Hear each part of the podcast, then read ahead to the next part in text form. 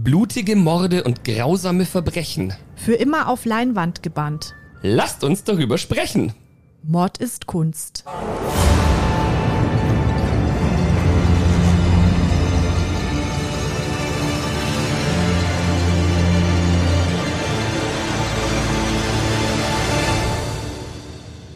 Hi Ludwig. Servus Nina Christi.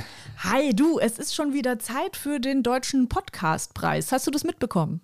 Ja, so am Rande habe ich das natürlich schon mitbekommen, weil du mich darauf hingewiesen hast und ja auch diesen wunderschönen Trailer angefertigt hast von uns. Ja, genau, den habe ich extra für den Deutschen Podcastpreis angefertigt.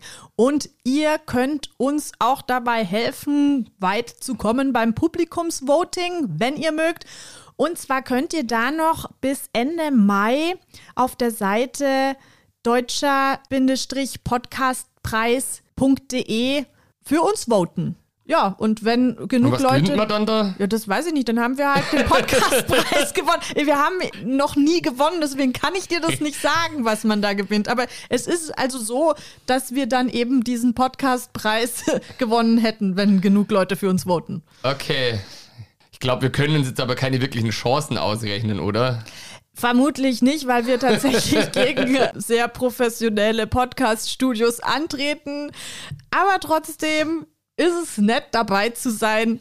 Wer weiß, vielleicht kommen wir in unserer Kategorie Wissen auch ein bisschen weiter. Man soll nie nie sagen und man weiß es halt einfach nicht. Ja gut, also hier, auf geht's, liebe Leute. Abstimmen. Genau, das wäre sehr Mord schön. ist Kunst. Woo! Da freuen wir uns und dann äh, schauen wir mal, was bei rauskommt. Dass ihr mal was Gescheites hört hier. Vielen Dank für eure Unterstützung. Ihr könnt uns natürlich auch immer gerne auch bei Apple Podcast oder bei Spotify bewerten mit fünf Sternen oder was es da gibt. Wir freuen uns natürlich über jede Bewertung, aber ihr dürft uns natürlich auch so hören. Kein Thema. Da freuen wir uns genauso. Ja, dann würde ich vorschlagen, dass wir jetzt gleich mal eine Bombenfolge raushauen, damit sich die Leute auch wirklich denken, die haben so einen Preis auch verdient sich.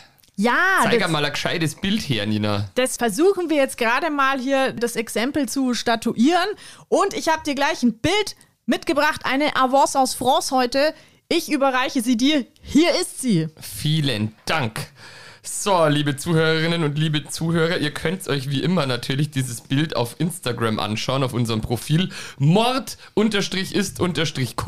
oder auf unserer Website mordistkunst.de. Ludwig, erzähl uns doch mal, was du auf dem Bild siehst. Ja, hier eine Ritterburg ist zu sehen auf dem Bild. Mal ganz vereinfacht gesagt. Also wir befinden uns ganz offensichtlich auf einer Ritterburg, also nicht auf einer heutigen Ritterburg, die es halt aus dem Mittelalter noch gibt, sondern aus einer tatsächlich bewohnten mittelalterlichen Ritterburg mit mittelalterlichen Menschen und Rittern und Leichen.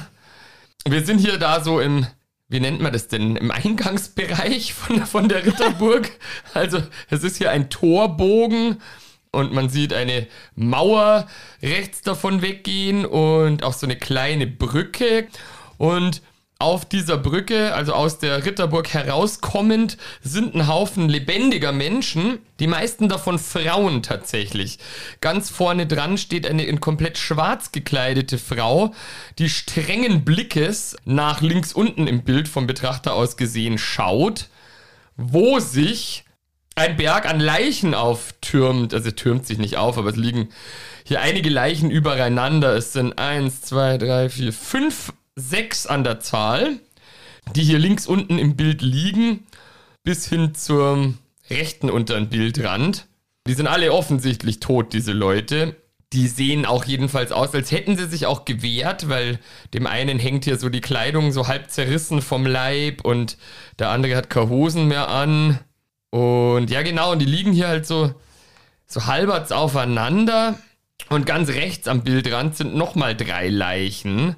Die haben auch zum Teil nix an. Und über der Mauer vom Burggraben hängt auch noch ein Toter, sehe ich hier gerade, der auch oben ohne zu sein scheint. So, und all das wird hier eben gerade von dieser streng dreinblickenden Frau begutachtet. Zu ihrer Rechten steht ein Rittersmann mit so einem Degen in der Hand und der verbeugt sich gerade und dahinter steht noch ein anderer Ritter und der hat eine Hellebarde in seiner Rechten. Also das sind vermutlich Untergebene dieser Frau. Das scheint eine Herrscherin, eine Königin zu sein. Ich habe auch schon so einen kleinen Verdacht, wer es sein könnte. Hinter ihr sind noch weitere Hofdamen, also die haben ganz feine Kleider an. Dahinter ist noch ein Jüngling, der auch fein aussieht und noch ein paar weitere Damen und noch weiter dahinter kaum zu erkennen, quasi schon in die Burg hineinragend durch dieses Tor, sieht man noch weitere helle Baden so nach oben schauen und so ein paar Helme. Also da stehen offenbar noch mehr Ritter. Und diese Burg, die scheint riesengroß zu sein, weil man bis zum Horizont hier noch so Türme erkennen kann. Deswegen wird das hier jemand von Rang und Namen sein, weil irgendein Hans Wurst oder eine Henriette Wurst wird ja nicht in so einer monströsen Burg gewohnt haben. Und zu meinem Verdacht kommend, und jetzt pass auf, jetzt äh, komme ich hier mit meinem History Knowledge ums Eck. Ja, jetzt bin ich gespannt. Glaube ich zu wissen, dass die Queen Victoria nämlich immer schwarz getragen hat in England hier. Wobei wir dann schon wieder nicht mehr so ganz im Mittelalter wären, sondern eigentlich schon in der Neuzeit, wo die Leute, glaube ich, auch nicht mehr so rumgelaufen sind. Also diese Ritter, ich bin mir aber auch nicht sicher. Du, also du Ähm, ja, jetzt, jetzt, bin ich, jetzt bin ich wieder tatsächlich verunsichert. Aber die Queen Victoria von England, die sah auch ein bisschen so aus, also so die Gesichtszüge. Also es ist tatsächlich so, dass du total recht hattest. Es ist nicht das Mittelalter, es ist die frühe Neuzeit. So viel kann ich dazu schon mal sagen. Und dann ist es auch Queen Victoria. Es ist nicht Queen Victoria. Ich habe am Anfang gesagt, eine Avance aus France. Ach ja, Menschenskinder, das hast gesagt, stimmt.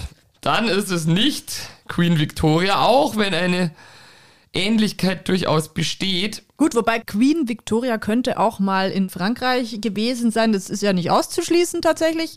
Ja, aber, aber ich wüsste jetzt nicht, dass die da gewesen wäre und dann irgendwelche Meuchelmorde begangen hätte. Dafür ist sie jetzt nicht bekannt, oder? Nee, nee. Das, das stimmt. Die also ist ja eher so in guter Erinnerung. Ganz im Gegenteil zu dieser Frau, die wir hier auf dem Bild sehen. Da schauen wir uns jetzt mal an, wer das eigentlich ist. Und zwar spiegelt dieses Bild den Morgen des 24. August 1572 wider. Der Tag des heiligen Bartholomäus. In den frühen Morgenstunden dieses 24. Augusts, also da war es noch dunkel und die Leute haben auch noch geschlafen, hat die Sturmglocke der Pariser Kirche Saint-Germain-l'Auxerrois geläutet und das hat nichts Gutes verheißen. Sie läutete nämlich den Beginn eines Massakers ein. So sollte die Nacht vom 23. auf den 24. August blutige Spuren in der französischen Geschichte hinterlassen.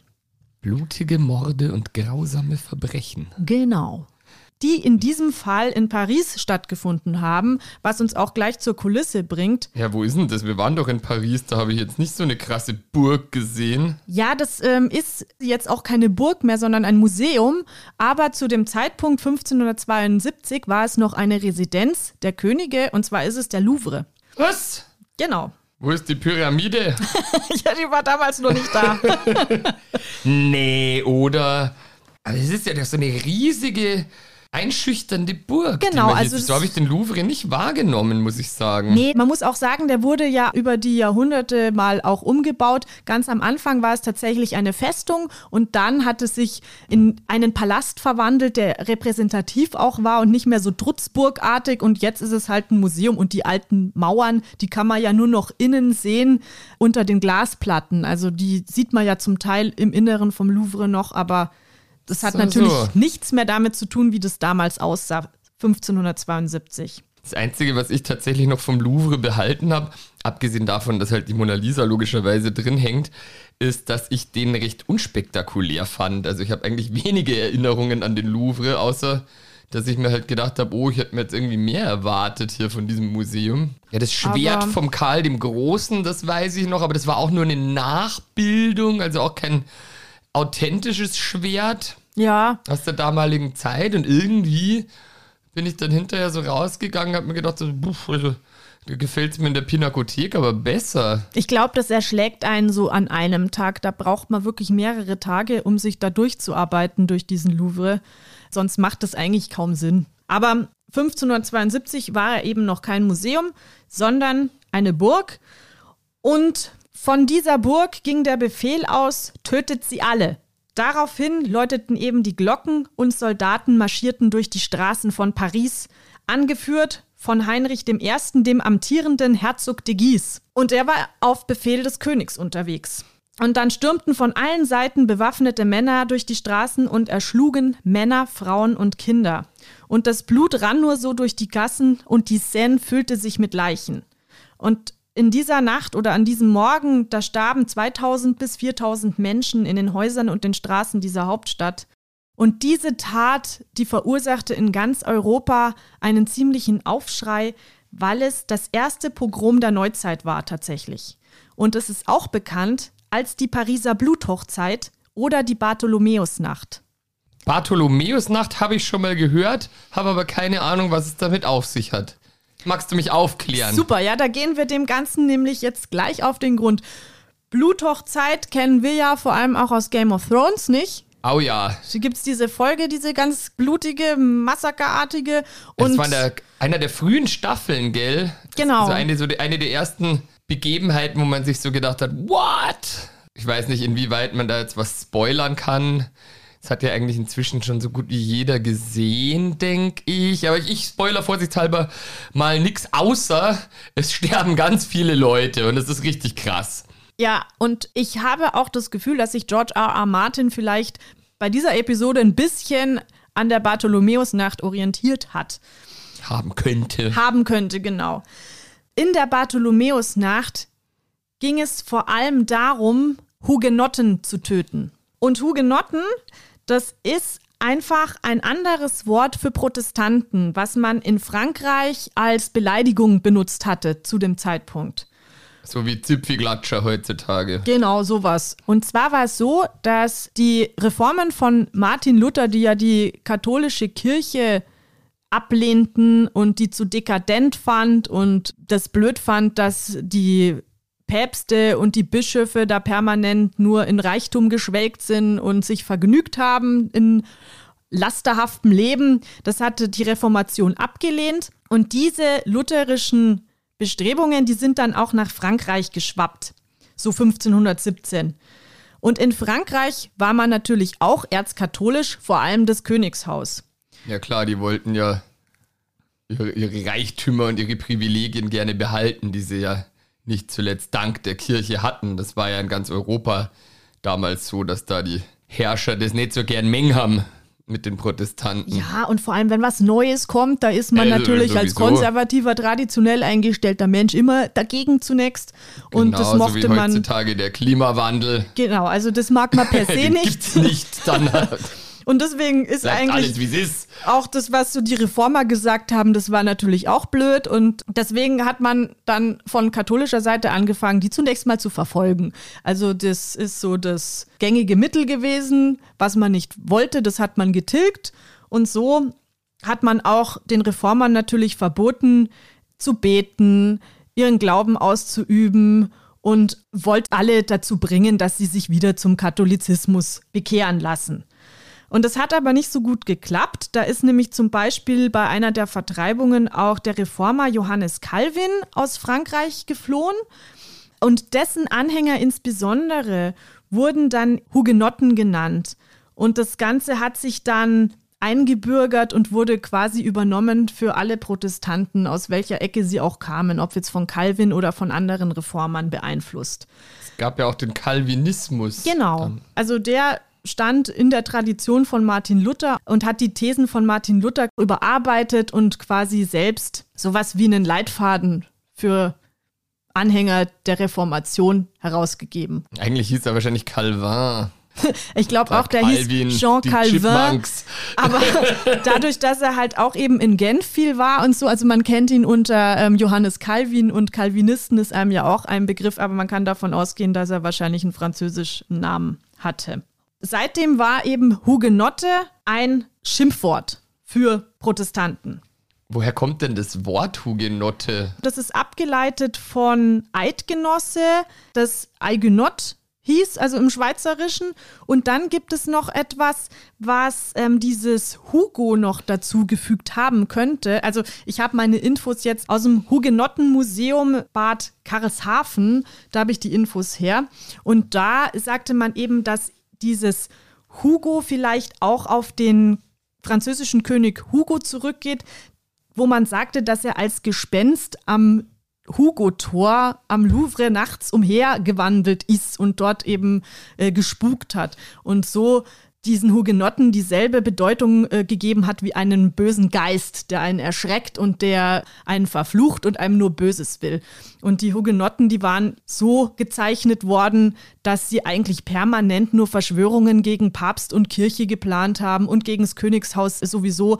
Das Schlechteste und Übelste hat man ihnen zugeschrieben. Und das Wort aus Eidgenosse und eben diesem französischen Gespenst Hugo bildete dann das Wort Hugenotte. Ja, wahrscheinlich haben sie ja auch tatsächlich gegen Papst und Königshaus kolportiert, aber ob das jetzt im Rückblick wirklich schlecht war, steht natürlich auf einem anderen Blatt. Die wollten ja am Ende des Tages halt auch einfach, dass die Arm-Reich-Schere ein bisschen geschlossen wird. Und nachdem die Katholiken so rigoros dagegen vorgegangen sind, haben die sich natürlich irgendwann gedacht, mit uns nicht, wir wehren uns, was ja auch komplett logisch ist. Da kam eben auch in dem Zuge diese Begebenheit der Bartholomäusnacht hinzu. Es war nämlich so, dass dieser Befehl zu dem Massaker eventuell von Katharina de Medici, der Dame im Bild, gegeben worden ist. Und ah. diese Katharina de Medici, das ist die Mutter des Kindkönigs Karl IX., der damals auf dem französischen Thron war mit 21 Jahren. Und weil er eben noch relativ jung war, hat seine Mutter die Fäden im Hintergrund gezogen, ohne ja. selbst Regentin gewesen zu sein. Aber sei mal nicht böse mit 21, da wird er doch wohl schon mündig genug gewesen sein, dass er nicht mehr seine Mama braucht, um für ihn zu regieren. Ja, ja, das stimmt schon, aber das ist der zweite Sohn, den sie hatte auf dem Thron, weil ihr Mann der Heinrich II., der ist schon 1559 bei einem Turnierunfall ums Leben gekommen. Das heißt, zu dem Zeitpunkt, wo dieses Bild spielt, war sie schon 13 Jahre alleine. Deswegen auch diese schwarze Kleidung, also sie ist als Witwe dargestellt.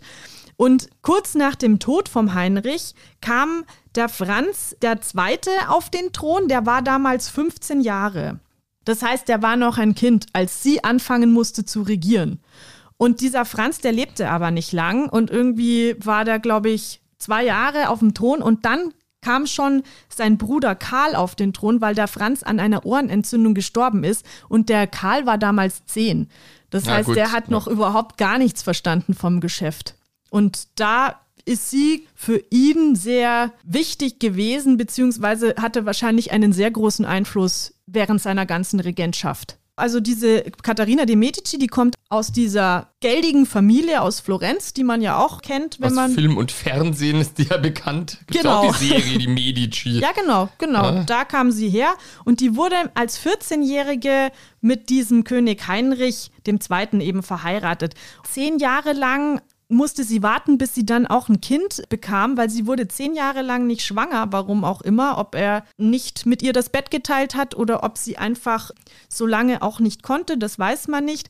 Auf jeden Fall hat sie dann danach in zwölf Jahren zehn Kinder mit diesem Heinrich bekommen. Also es hat Hoppala. schon funktioniert.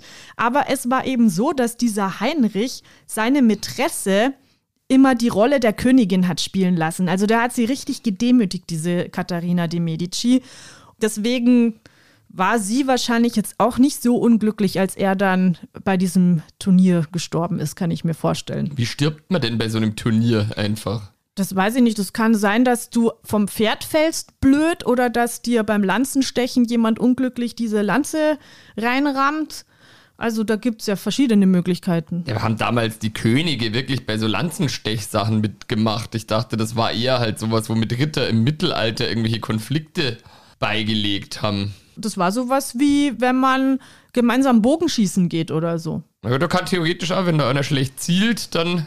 Ja, aber wie jetzt genau, weiß ich ehrlich gesagt nicht. Und auf jeden Fall trat dann, als er tot war, eben Katharina als Königin Mutter aus ihrem Schattendasein und konnte auch mal zeigen, was in ihr steckt. Und das ist das Wichtige. Nach dieser Bartholomäusnacht, sie war zu dem Zeitpunkt 53 Jahre alt, hat sie die Geschichte auch nur als böse Königin gekannt, weil eben immer davon ausgegangen wurde, dass sie diesen Befehl zu dem Massaker gegeben hat. Und wie ist es denn jetzt überhaupt zu diesem Massaker gekommen? Und zwar ist es gar nicht so raus. In der Forschung bis vor zehn Jahren noch. Eigentlich stand da fest, dass sie den Befehl gegeben hat. Aber mittlerweile ist man sich da gar nicht mal so sicher, ob sie es wirklich war oder nicht. Also man hat im Endeffekt jetzt halt keinen schriftlichen Befehl, sondern es ist relativ offen. Und deswegen können wir uns jetzt dem Ganzen hier wieder detektivisch nähern und schauen, was wir da so denken. Also auf diesem Bild hier macht es ja schon ganz klar den Eindruck, als würde die da dahinter stecken, wie sie da so steht und ein bisschen verächtlich auf die Leichen runterguckt. Das Bild, das heißt übrigens Ein Morgen vor dem Tor des Louvre und ist von Edouard de Parpensant. Und das ist in Öl auf Leinwand 1880 gemalt worden. Also das heißt, um 1880 hat man noch diese Theorie auch absolut für bare Münze gehalten, dass Katharina de Medici diesen Befehl gegeben hat. Weil auf diesem Bild sieht sie auch so aus, als hätte sie es getan, wie du schon gerade gesagt hast. Weil sie sieht sehr überlegen aus und so.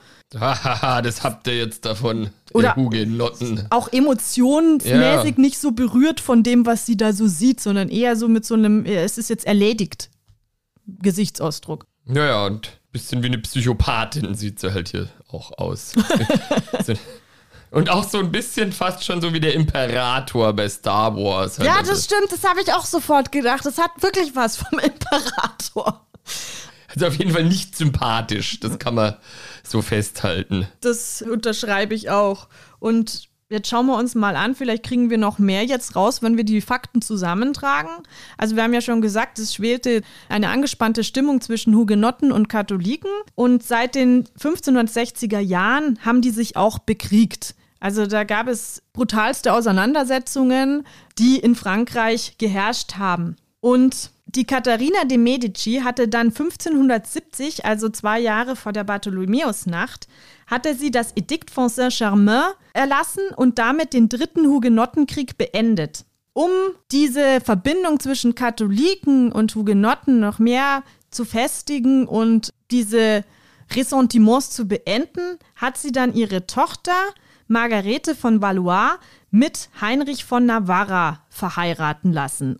Heinrich von Navarra war ein hugenottischer Adliger. Und diese Trauung, die fand am 18. August 1572 statt. Also ah, wir befinden uns hier genau im Umfeld dieser Hochzeit. Okay, aber Moment mal, dieses Szenario auf dem Bild hier, so ein Massaker ist ja jetzt nicht unbedingt das, wo man sagt, da beruhigen sich die Gemüter und so legt man einen Konflikt bei. Ja, und das ist nämlich das, was jetzt insgesamt auch ganz komisch wird wie es dazu kam, weil das irgendwie, finde ich, auch sehr viele Ungereimtheiten mit sich bringt. Und zwar war es so, dass zu dieser königlichen Hochzeit natürlich auch viele hugenottische Adlige eingeladen waren, die dann natürlich nach Paris gekommen sind und im Louvre genächtigt haben. Unter anderem der Admiral Gaspard de Coligny, das war einer, der extrem sich für natürlich die Belange der Hugenotten eingesetzt hat und der es auch geschafft hat, ein Vertrauter von König Karl IX. zu werden. Also die hatten ein ganz gutes, vertrauensvolles Verhältnis. Der Admiral Gaspard de Coligny hat sogar mit dem König Karl versucht, Pläne zu schmieden, dass dieser König Karl mit den Hugenotten in die Niederlande zieht um sich dort gegen Spanien zu verteidigen, die auch erzkatholisch waren. Das spanische Könighaus ist ja heute auch immer noch erzkatholisch. Also auf allen Fronten hatten die Hugenotten natürlich auch außerhalb von Paris immer mit diesen katholischen Mächten zu kämpfen. Und deswegen haben die das so untereinander ausgemacht. Der König Karl hat damals sein Go noch nicht gegeben, aber die hatten eine sehr schöne, vertrauensvolle Basis. Moment einmal, warum jetzt genau wollte der König Karl sich mit den Hugenotten annähern. Was hätte der davon gehabt, wenn ansonsten überall, also er selber war ja katholisch und ansonsten waren ja auch überall alle Herrschershäuser katholisch. Und da hätte ihm das ja nur Ärger eingebracht, sich da mit den Hugenotten auszusöhnen. Oder könnte es nicht womöglich so gewesen sein, dass er sich vielleicht einschleimen wollte bei den anderen Herrschern und deshalb vielleicht nur so getan hat und gesagt hat, ah, ihr Hugenotten, so bei uns seid ihr so einigermaßen willkommen und so, damit die dann alle sich irgendwo versammeln, gutgläubig, und dann kann er sagen, ich finde euch doch scheiße. Ja. Wirklichkeit und jetzt bringe ich euch alle um. Das ist das, wo du jetzt schon einen ganz guten Punkt hast. Es war nämlich dann so, dass am 22. August ein Attentat auf Admiral Coligny, den Hugenotten, verübt worden ist. Das Attentat ist fehlgeschlagen. Also der Coligny ist nicht gestorben, der wurde nur angeschossen und hat überlebt. Aber es ist natürlich die Frage, wer hat denn dieses Attentat geplant? Und es ist so, dass deine Überlegungen jetzt gerade reinfließen, weil es nämlich dann zu diesem Kronrat kam am 23. August, der dann nämlich Folgendes beschlossen hatte. Und zwar war man sich da, warum auch immer, sehr einig, dass man jetzt die Rache der Hugenotten fürchten müsse, weil ja dieser Anschlag auf Coligny verübt worden ist. Und weil diese Rache gefürchtet wurde, hat man dann beschlossen, dass man alle protestantischen Anführer ermorden lassen muss, um eben dieser hugenottischen Rache zu entgehen. Und so war es dann eben, dass der Befehl zu diesem Massaker in der Bartholomäusnacht gegeben worden ist. Weil die eh noch alle gerade in Paris im Louvre waren, oder? Genau, weil sie aufgrund der Hochzeitsfeierlichkeiten noch anwesend waren und man dann dachte, das ist ein guter Zeitpunkt. Und das ist ja noch das nächste, dass man jetzt auch überlegen muss, hat man die vielleicht schon eingeladen, um sie zu meucheln? Ja, genau, das wäre jetzt so mein Gedanke gewesen. Ah ja, und jetzt, jetzt pass mal auf, jetzt kam mir gerade noch was, dann sind also quasi diese Leute, die da tot rumliegen, nicht einfach irgendwelche Pariser Bürger, die da halt außerhalb der Mauern des Louvres randomly umgebracht worden sind, sondern die sind ja eben, wie ich vorher schon gesagt habe, zum Teil unten ohne, oben ohne oder ganz nackig, waren die wahrscheinlich davor im Louvre drin, haben geschlafen und haben dann wahrscheinlich versucht zu flüchten, so in ihren Nachtgewändern. Und deswegen sehen die hier alle so komisch angezogen oder ausgezogen aus. Also die sind da quasi rausgerannt und dann halt eben ihren Wunden erlegen. Auch. Es ist nämlich so gewesen, dass dann also natürlich diese Truppen unter der Führung des Herzogs de Guise sich auf den Weg gemacht haben, die protestantischen Anführer zu ermorden, aber das Ganze hat dann sehr schnell auf die Bevölkerung übergegriffen. Und es sind dann auch Milizen aus der Bürgerschaft herumgelaufen und haben zivile Protestanten ermordet. Und das war eben das, was so schrecklich an dieser ganzen Sache Mm. war, weil nicht nur diese 50 protestantischen Führer, was auch schon zu viel gewesen wäre, mal ganz nebenbei, ums Leben gekommen sind, sondern weil sich dann ein richtiger Flächenbrand entwickelt hat, der die ganze Stadt betroffen hat und der dann auch nicht nur in der Nacht angedauert hat, sondern der hat sich über Wochen hingezogen und hat sich dann auch von Paris in andere Ortschaften getragen und es wurden dann flächendeckend Protestanten gejagt und umgebracht. Männer, Frauen, Kinder, Alte, alles egal. Das war ein Sommerabend, da war es heiß, die Leute hatten nicht viel Wasser, die waren gestresst in der Stadt und es hat dann so schnell übergegriffen, dass dann einfach ein wilder Mob losgezogen ist und, und geschlachtet hat. Anders kann man es nicht sagen. Und das ist immer sehr traurig, wenn nicht nur irgendwelche Regenten sich gegenseitig meucheln, sondern wenn tatsächlich die Bevölkerung einfällt und diese kranke Chance nutzt und ihrer Raserei dann freien Lauf lässt. Das ist eigentlich das, was so betroffen macht. Ja, das ist ganz, ganz gruselig. Ich fühle mich jetzt natürlich direkt erinnert an die Reichspogromnacht, Ja, die genau es hier so. in Deutschland gab. Aber auch macht mir das immer Angst, wenn ich jetzt irgendwie zum Beispiel so Reichsbürger-Kundgebungen sehe und wenn man dann sieht, wie die Leute sich gegenseitig in ihrem Wahnsinn anstacheln und man dann wirklich halt so Bilder sieht von diesen hassverzerrten Gesichtern, wo die Leute auch einfach gar nicht mehr irgendwie mit Sinn und Verstand agieren, sondern einfach nur blinden Hass haben. Oder wo man das auch sieht, ist ja, wenn zum Beispiel Klimaaktivistinnen und Klimaaktivisten irgendwo zugange sind und dann irgendwelche Autofahrer halt auch, die dann völlig ausflippen und dann Ja. halt zum Teil dann gewalttätig auf diese Leute losgehen, die ja eigentlich nur für was Gutes auf die Straße gehen oder sich da halt festkleben. Wo ich mir auch denke, ist denn jetzt dein komischer Bürojob, wo du jetzt mit deinem SUV gerade hinfährst, wichtiger als hier das Fortkommen aller Arten auf dem Planeten? Und aber echt da die Leute nur getrieben sind von irgendwelchen persönlichen, egoistischen Motiven und dann, also, was ich halt meine, ähm, um es kurz zu machen, sind halt eben diese Bilder von so hassverzerrten Gesichtern, wo es ganz normale Bürger letztlich sind, die sich da wie in so einen Rausch rein ärgern und auch dann gegenseitig natürlich befeuern. Ja, ich meine, da kann ich noch eher so eine adlige Familie nachvollziehen, warum die jetzt diese Reformation abgelehnt hat aus machtpolitischer Sicht, als jetzt irgendwie der Bürger XY, der dann seinen Nachbarn aus dem Haus zieht und erschlägt. Ja, so machen das halt leider machthungrige Menschen, dass die natürlich auch versuchen, dann die Basis irgendwie zu radikalisieren und auf ihre Seite zu ziehen. Ja, und das natürlich hat offenbar hast du als Bürger nichts davon, deinen Nachbarn da anzuschwärzen oder dem was anzutun, aber du wirst natürlich dahingehend manipuliert, dass der Herrscher zu dir sagt, ja, wenn dein Nachbar ein Protestant ist, dann gefährdet er alleine durch sein bloßes Protestantsein deine Existenz.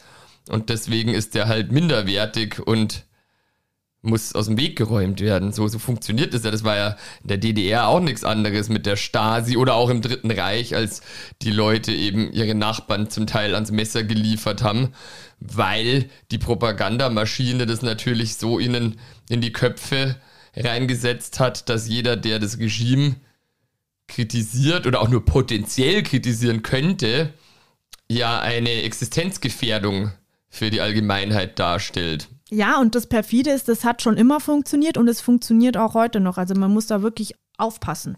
Es ist nicht so, dass dieses Problem komplett gelöst wäre und nicht mehr vorkommt heutzutage. Ja, ist ja genauso hier, wenn man sich die Berichte anschaut. Ich meine, diese ganzen Soldaten aus Russland, die in die Ukraine reingehen, die glauben ja auch, dass sie das Richtige tun, weil sie das eben so weiß gemacht bekommen haben. Es ist ja nicht so, dass die alle blutrünstige Monster sind, Ja. die da jetzt ähm, in die Ukraine gehen, um da Mord, Totschlag, Brandschatzung und Vergewaltigung zu praktizieren. Natürlich kommt es dann dazu auch, und das ist, was ich vorher gemeint habe, wenn sich dieser Hass so aufstaut, dass dann das Gegenüber gar nicht mehr als menschliches Wesen oder gar als Lebewesen wahrgenommen wird, sondern nur noch als Feind, der bekämpft werden muss und mit dem man auch letztlich alles machen kann.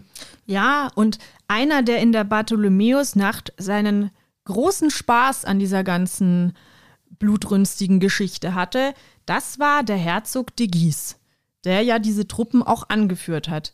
Der ist dann auf schnellstem Weg auch zu diesem Admiral gegangen wie dieser Coligny zu Tode kam, das war nach Agrippa d'Aubigne in der Histoire universelle eine kleine Geschichtsanekdote.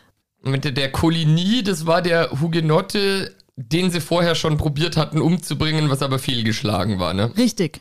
Lies noch mal vor, wie der zu Tode gekommen ist. Okay. Besme betritt das Zimmer, wo er den Admiral im Nachthemd vorfindet. Er fragt ihn: Bist du der Admiral? Die Antwort lautet: Junger Mann, achte mein Alter. Besme durchstach seinen Körper mit dem Schwert und teilte beim Herausziehen sein Gesicht in zwei Hälften. Der Herzog von Guise fragte ihn, ob das Geschäft erledigt sei, und als Besme dies bejahte, befahl er ihm, den Körper aus dem Fenster zu werfen, was dieser tat. Der hat ihm das Gesicht in zwei Hälften geteilt und danach hat er ihn gefragt, ob das Geschäft erledigt ist. Ah nee, das war der andere. Genau, der Herzog der de de Guise war der. Böse und der Coligny, dem wurde das Schwert in den Körper durchstochen und danach wurde auch noch das Gesicht in zwei Hälften zerteilt. Yes, das mal Genau, also man hätte ihn auch einfach erstechen können, aber es sollte offenbar besonders grausam sein. Ja, so hört sich's an. Und das ist eben auch das, wie man die de Guise damals gekannt hat. Die waren nämlich sehr, sehr grausam. Der Mann von Katharina de Medici, der Heinrich II. und schon dessen Vater, die haben diese Verfolgung der Hugenotten und die Verurteilung der Hugenotten als Ketzer vorangetrieben. Und da war die Familie de Guise immer ganz weit vorne dabei. Die de Guise, das ist eine adlige Familie, eine adlige französische Familie, die sehr viel Einfluss hatte. Und die hatten, als Karl IX. nach Heinrichs Tod die Krone bekam, schon relativ viel Einfluss, dass sie den König auch dachten, bisschen lenken zu können, jetzt wo auch der Heinrich II. tot war.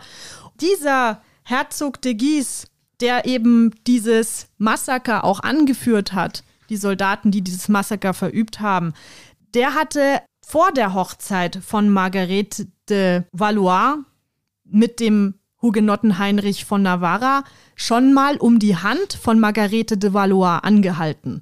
Der Hugenotten Heinrich. ja, das ist gemein. das unfreiwillig komisch.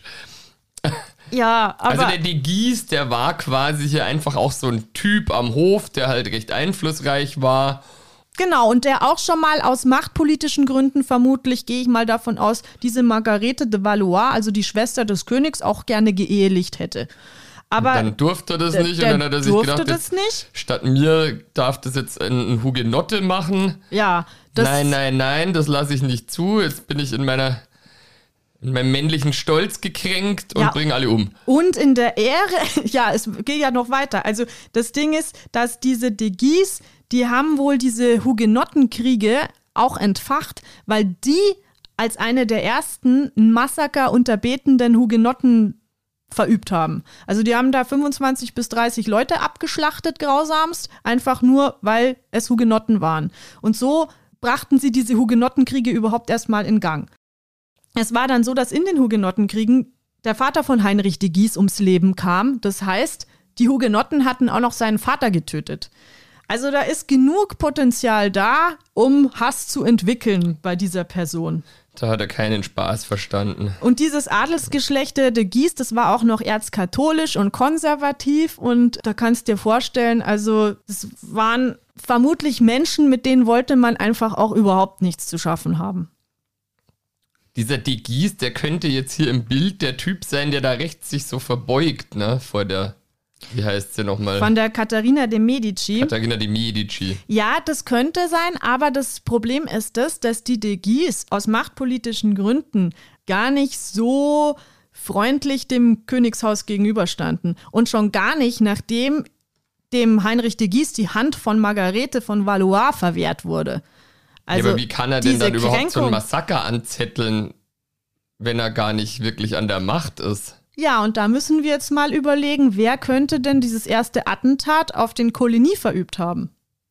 Ja, ich dachte, Stell dir ich das war mal so eher so vor. auf dem Standpunkt, dass die Katharina die Medici halt sich denkt, ja, wir bringen jetzt mal hinterlistig alle Hugenotten um, also tun nur so, als würden wir jetzt hier die Tochter da vermählen, damit die Hugenotten halt alle herkommen und dann können wir die umbringen und dann finden uns im Rest Europas alle anderen Herrscher cool. Ja, das ist definitiv eine Theorie. Aber da braucht ja den die Gies nicht dafür. Das Ding ist auch, dass es nicht dazu passt, dass sie ja vorher dieses Edikt von Saint-Germain aufgesetzt hat, das den Hugenotten eigentlich die Freiheit in der Religionsausübung gewährt. Das hatte sie zwei Jahre vor dem Massaker aufgesetzt. Also sie hat den Hugenotten schon Freiheiten zugestanden, die ihr Mann früher noch nicht den Hugenotten Ja, ja, aber zugestanden das, hätte. um die halt in Sicherheit zu wiegen, hätte ich jetzt gedacht, dass die Hugenotten sich halt da in Frankreich sicher fühlen und dann kann man die da alle zusammentragen und sie halt dann ganz praktisch aus dem Weg räumen. Aber da passt es ja nicht zusammen, dann hätte sich ja der De Gies auch nicht so aufregen müssen, dass seine Angebetete da an wen anders vermählt wird, weil dann hätte er ja gewusst, dass das nur so ein, ein Hoax ist und die gar nicht in Wirklichkeit vermählt werden soll. Ja, und dann hätte man sich ja vielleicht auch das Attentat auf den Coligny gleich ganz sparen können, weil dann hätte man ja gleich alle zusammen Ja. niedermetzeln können. Nee, also da bin ich jetzt noch nicht so ganz auf der Spur, was das alles für einen Sinn machen könnte.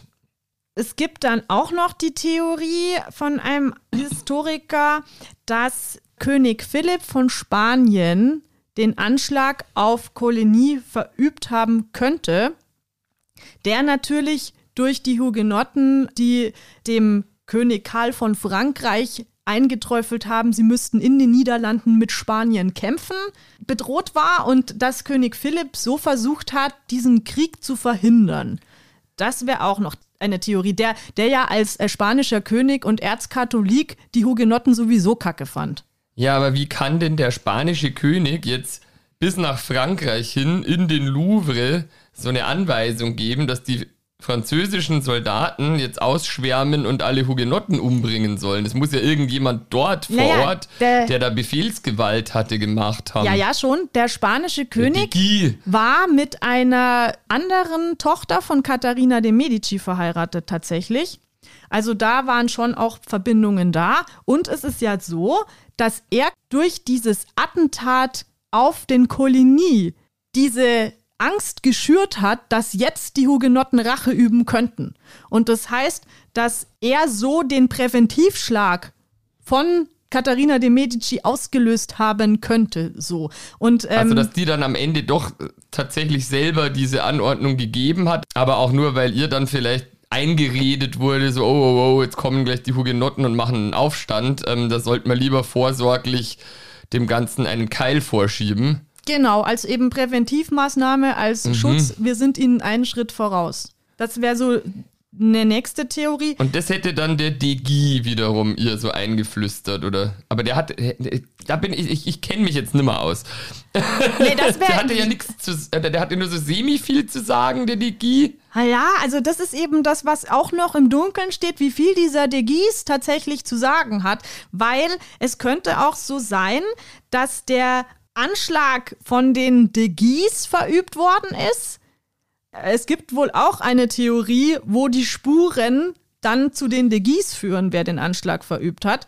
Und dann wäre es so, dass die De Guise das fingiert haben, um eben diese Rache auszulösen und dann halt im Kronrat wahrscheinlich noch gesagt haben, oh, die bösen Hugenotten, ja, da wird uns die Rache blühen und sowas. Und dahin gearbeitet haben, quasi subtil, dass der König den Befehl gibt, die Hugenotten zu meucheln.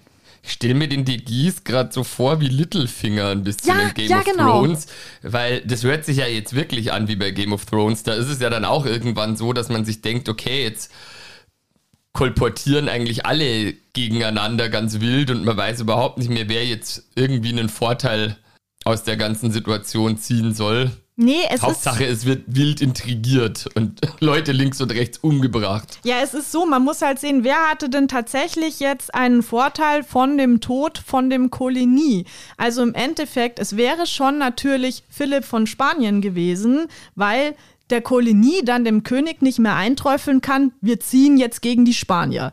Das wäre ein Vorteil, den der Philipp hätte.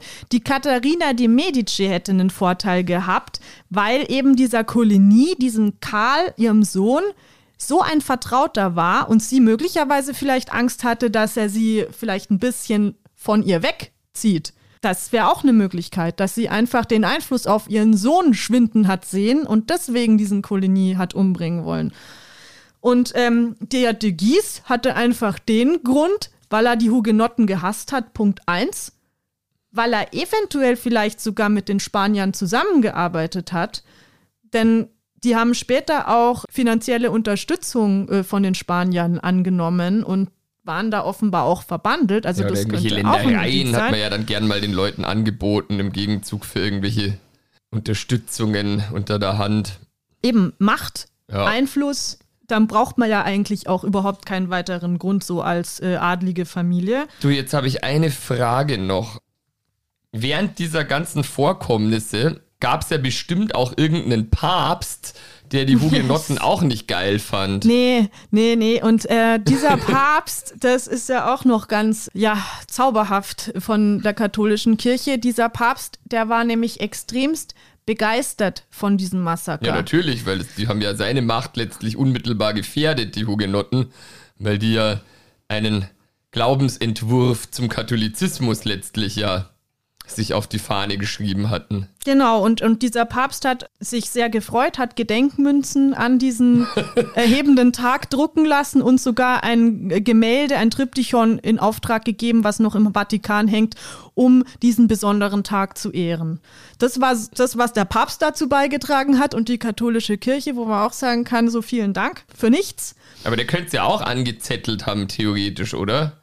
Ja, nee, das Päpste, ist. die sind ja auch immer bekannt dafür, dass die irgendwie schmierig und sneaky sind. Ja, dass er das vielleicht mit äh, Katharina de Medici ausgemacht hatte, wobei das eben so ist, dass da tatsächlich dagegen spricht, dass sie vorher schon versucht hat, diese Kriege zu beenden und durch diese Hochzeit versucht hat, dass sich beide Parteien annähern. Also ich glaube schon, dass Katharina de Medici vor allem, weil sie immer eigentlich ihre Söhne und die Herrschaft ihrer Söhne schützen wollte, dass sie lieber Frieden gehabt hätte, weil das einfacher für alle gewesen wäre. Ich glaube nicht, dass sie die kriegstreibende Kraft gewesen ist, weil das schon alleine den Thron der Söhne bedroht hätte.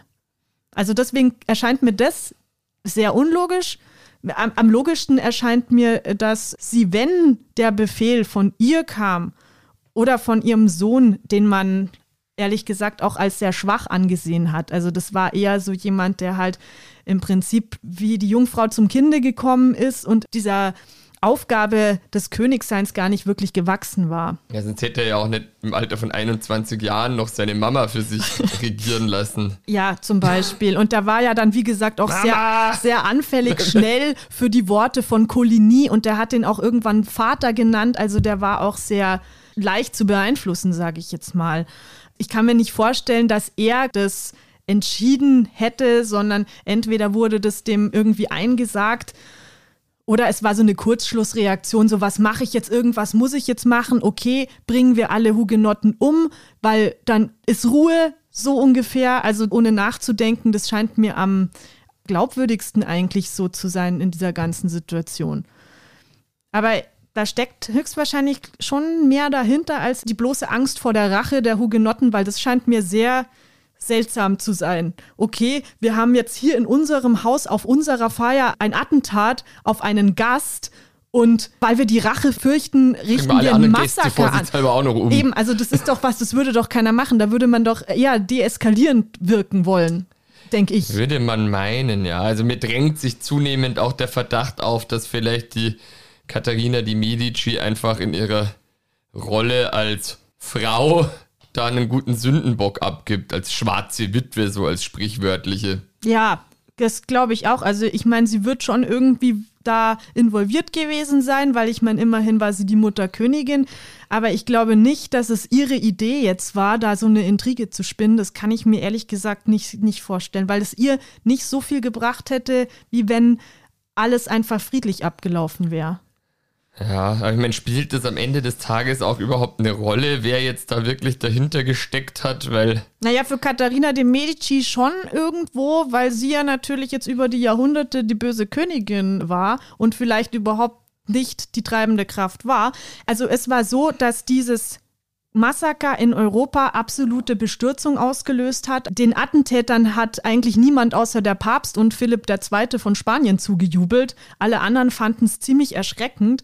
Und es war auch so, dass sich Karl IX. Äh, bald nach dem Massaker für dieses Massaker verantwortlich gezeigt hat. Also er hat die Verantwortung übernommen und er hatte dann solche Depressionen und war dann einfach auch nicht mehr derselbe und ist dann zwei Jahre später an Tuberkulose gestorben. Den hat das also auch extrem mitgenommen am Ende. Danach kam sein Bruder, schon wieder ein Heinrich, der dritte diesmal auf den Thron er musste das Gemetzel vier Jahre später offiziell missbilligen. Also es war nicht so, dass da alle gejubelt haben und gesagt haben, ja, well done, perfekt, sondern es war auch tatsächlich ein Skandal. Er musste im Sinne von, dass ihm da halt sein Hofstaat dazu geraten hat, weil ich meine, der war ja König. Ja, nee, innenpolitisch und außenpolitisch war das tatsächlich die einzige Möglichkeit, die ihm blieb, weil es einfach so schlecht angesehen war, diese schreckliche Maßnahme. Wie Die, alt war denn der Heinrich III. dann? Hat der dann schon selber regiert oder? Der war dann musste schon. das auch wieder die Mama machen. Der war dann, der hat dann auch Alleingänge gemacht, wie zum Beispiel, der hat dann um Weihnachten 1588 den Heinrich Herzog de Guise um die Ecke bringen lassen, weil es ihm einfach zu viel wurde mit diesem radikalen Herzog, der ja wirklich extrem aggressiv gegen die Hugenotten vorgegangen ist und das war politisch wohl nicht mehr tragbar. Die hätten sich auch ein bisschen andere Namen nochmal ausdenken können damals. Ja, deswegen, weil die alle Heinrich hießen. Also Heinrich de Gies, der wurde zum Beispiel der Vernarbte genannt. Also man hat den ja immer Beinamen gegeben, weil halt jeder zweite Heinrich hieß und äh, jeder dritte Franz. Also um die auseinanderzuhalten, haben die dann eben so Beinamen bekommen. Deswegen Aha. dieser Herzog de Gies, der Heinrich, der hatte den Beinamen der Vernarbte weil der offenbar in den Schlachten auch sehr verstümmelt worden ist im Gesicht. Und als Heinrich III. im Alleingang, ohne mit Katharina de Medici zu sprechen, diesen Herzog de Guise umbringen ließ, das hat Katharina dann auch nicht so wirklich verkraftet weil sie offenbar gemerkt hat, okay, mein Sohn macht jetzt einfach, was er will und sie ist dann ein paar Tage später tatsächlich auch selbst gestorben. Vermutlich war sie auch schon alt. Vor lauter Ärger. Genau, und das ist eine Legende, dass sie das ins Grab gebracht hat, aber es ist tatsächlich ein komischer Zufall, dass sie einfach nur ein paar Tage später gestorben ist, wie dieser Herzog de Guise, der ja eventuell einfach auch seine Finger stärker in dieser Bartholomäusnacht drin hatte, wie man vielleicht denkt. Aber hätte das dann die Katharina nicht eher freuen müssen, dass der weg vom Fenster war, weil der hat ihr ja im Endeffekt recht viel Stress eingebrockt. Aber, Aber da kann sie ja nicht so sauer gewesen sein, dass sie dann stirbt hinterher, wenn ihr Sohn dann beschließt, dass er den jetzt hier auf die Seite räumen lässt. Ja, Katharina war aber trotzdem immer bestrebt darauf, beide Parteien zu versöhnen. Und es war ja so,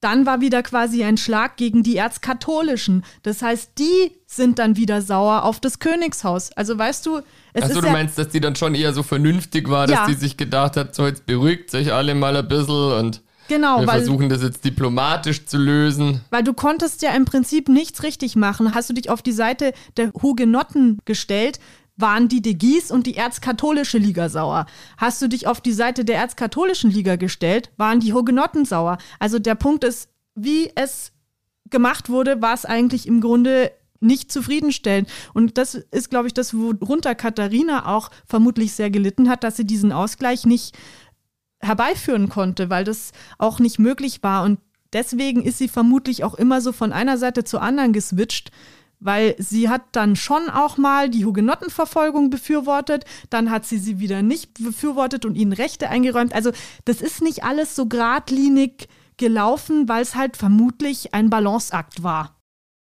Diese Franzosen, jetzt kommt es mal gerade, sind halt irgendwie schon komisch, was solche Konfliktbewältigungen anbelangt, weil das war ja bei der Revolution auch nicht anders. Da waren ja auch dann die Leute, die bei der französischen Revolution sich gegen das Königshaus gestellt haben am Ende dann anderen Revoluzern wieder nicht radikal genug, sodass dann die einen Revoluzer die anderen Revoluzer wieder umgebracht haben. Ja, es ist ein hitziges Völkchen offenbar, so viel kann man sagen. also, da gab es die, die Sans-Culotten. Also die Sans-Culotten, also die Jakobiner waren die, die dann auf einmal so brutal geworden sind. Genau, die Jakobinerherrschaft wird auch die Schreckensherrschaft genannt, weil die dann einfach geköpft haben, wer ihnen gerade nicht gepasst hat. Also das war am Anfang eine gut gemeinte Sache, die sich dann sehr schnell gedreht hat zum absoluten Wahnsinn. Das hier, das ist ja auch einfach ein reiner Wahnsinn. Also, und das, was daraus entwachsen ist, das ist ja einfach blinde Raserei. Und das nur, weil jemand anders religiös denkt als die andere Partei. Also, das ist ja noch viel mehr der Wahnsinn. Es ist ja wirklich nichts Fassbares, was das rechtfertigen würde. Was dann ganz, ganz witzig ist tatsächlich im Nachhinein, ist, dass dieser Heinrich III., also der Nachfolger von Karl IX., der starb dann auch relativ schnell, weil den ein Mönch erstochen hat. Und die Kinder von Katharina de Medici, die hatten alle keine Söhne und das heißt, da war kein Kronerbe da. Und dann wurde der nächste Verwandte nämlich auf den Thron gesetzt. Und das war Heinrich von Navarra, der die Margret von Valois geheiratet hat.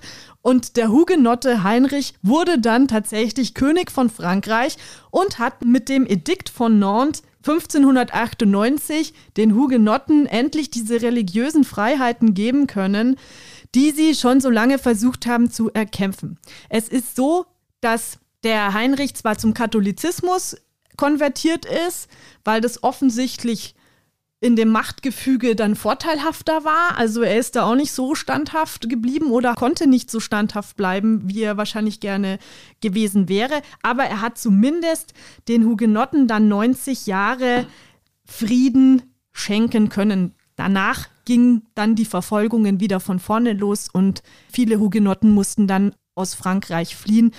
Aber zumindest hat Heinrich von Navarra für kurze Zeit den Hugenotten Frieden bringen können. Haben schon was mitgemacht, die Franzosen. Ja, absolut. Und es gibt über die Bartholomäusnacht einen Film, der ist von 1994, der heißt auch Die Bartholomäusnacht. Das ist ein französischer Film. Ja, kann man sich anschauen. Ich fand ihn extrem schwierig zum Anschauen, aber das liegt vielleicht auch einfach an der Machart des Films. Der ist ein bisschen Arthouse, finde ich. Oh aber da ist eben eine Szene, wo halt Margot, also Margaret von Valois, die die Hauptrolle in dem Film spielt, die sagt zu dem Heinrich von Navarra, weil Heinrich von Navarra sagt zu ihr nach der Bartholomäusnacht, ich habe hassen gelernt. Und dann sagt die Margret zu ihm, und jetzt musst du noch heucheln lernen. Und das ist halt so, es stimmt. Also Heinrich von Navarra hat dann eben heuchlerisch diesen katholischen Glauben angenommen, um im Endeffekt es allen recht zu machen und dann den Hugenotten diese Freiheiten geben zu können, was ja ein totaler Irrsinn ist. Aber so läuft das Machtgefüge und ähm, ehrlich gesagt, ich glaube, da hat sich auch nicht so viel geändert bis heute. Ja, ich glaube, ich habe das an dieser Stelle eh schon oft gesagt, aber ich sag's auch gern nochmal. Ich bin so froh, dass ich nicht in irgendwelche politischen Ränkelspiele verwickelt bin, sondern einfach nur eine normale bürgerliche Existenz führe. Ja. Weil es wirkt halt so stressig. Und ich meine, ich bewundere ja Leute, die hergehen und sagen, boah, ich zettel jetzt eine Revolution an, weil so wie die Sachen laufen, so kann es nicht weitergehen. Aber in aller Regel ist es halt echt so, dass niemand äh, lebendig oder wohlbehalten aus solchen Geschichten hervorgeht. Das ist tatsächlich wahr. Ich bin auch froh, dass mein Leben etwas beschaulicher ist als das von manch anderen. Aber jetzt wollen wir uns noch kurz dem Maler Edouard de Parpoussin widmen, weil ich noch ganz kurz sagen muss, dass er offensichtlich das ebenfalls so gedacht hat wie wir. Denn dieses Werk, was er da gemalt hat, das soll ganz klar antikatholisch und auch antiroyalistisch sein, um das anzuprangern, diese ganze Bigotterie, die da hinter diesen Gebilden steckt.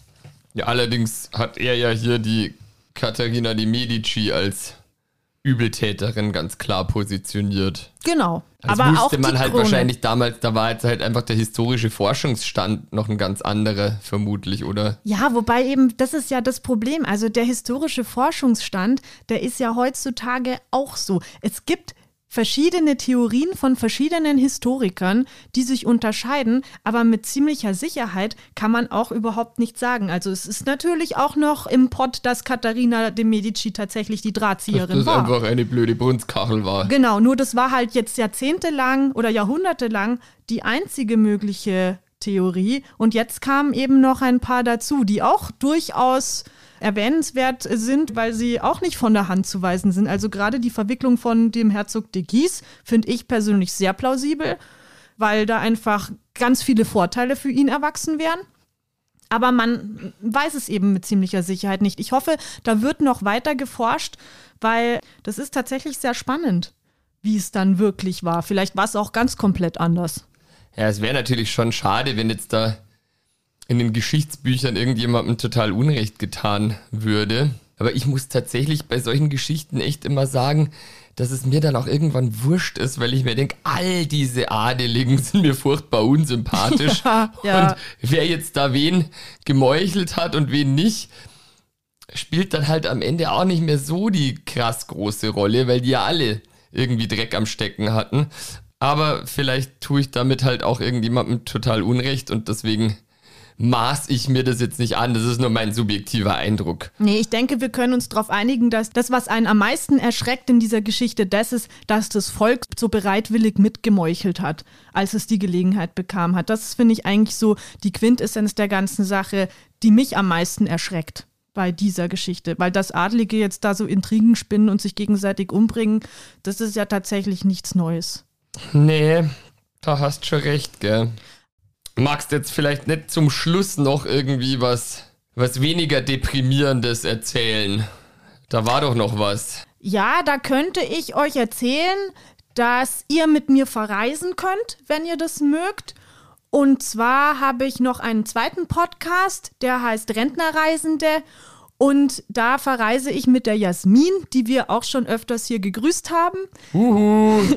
Und da ist vielleicht auch der Ludwig mal dabei, weil wir ja auch. In einer Folge werde ich erwähnt. Das, das weiß ich noch. In Athen war ich mit dabei. Gell? Genau, und wir machen jetzt auch dieses Jahr wieder gemeinsam Urlaub. Also Stimmt. vielleicht bist du dann auch in der einen oder anderen Folge mal anwesend. Stimmt. wenn du magst. Das wird ja eine potenzielle künftige Folge, unsere Schottlandreise im Genau. August, im Août, wie der Franzose sagen würde. Richtig.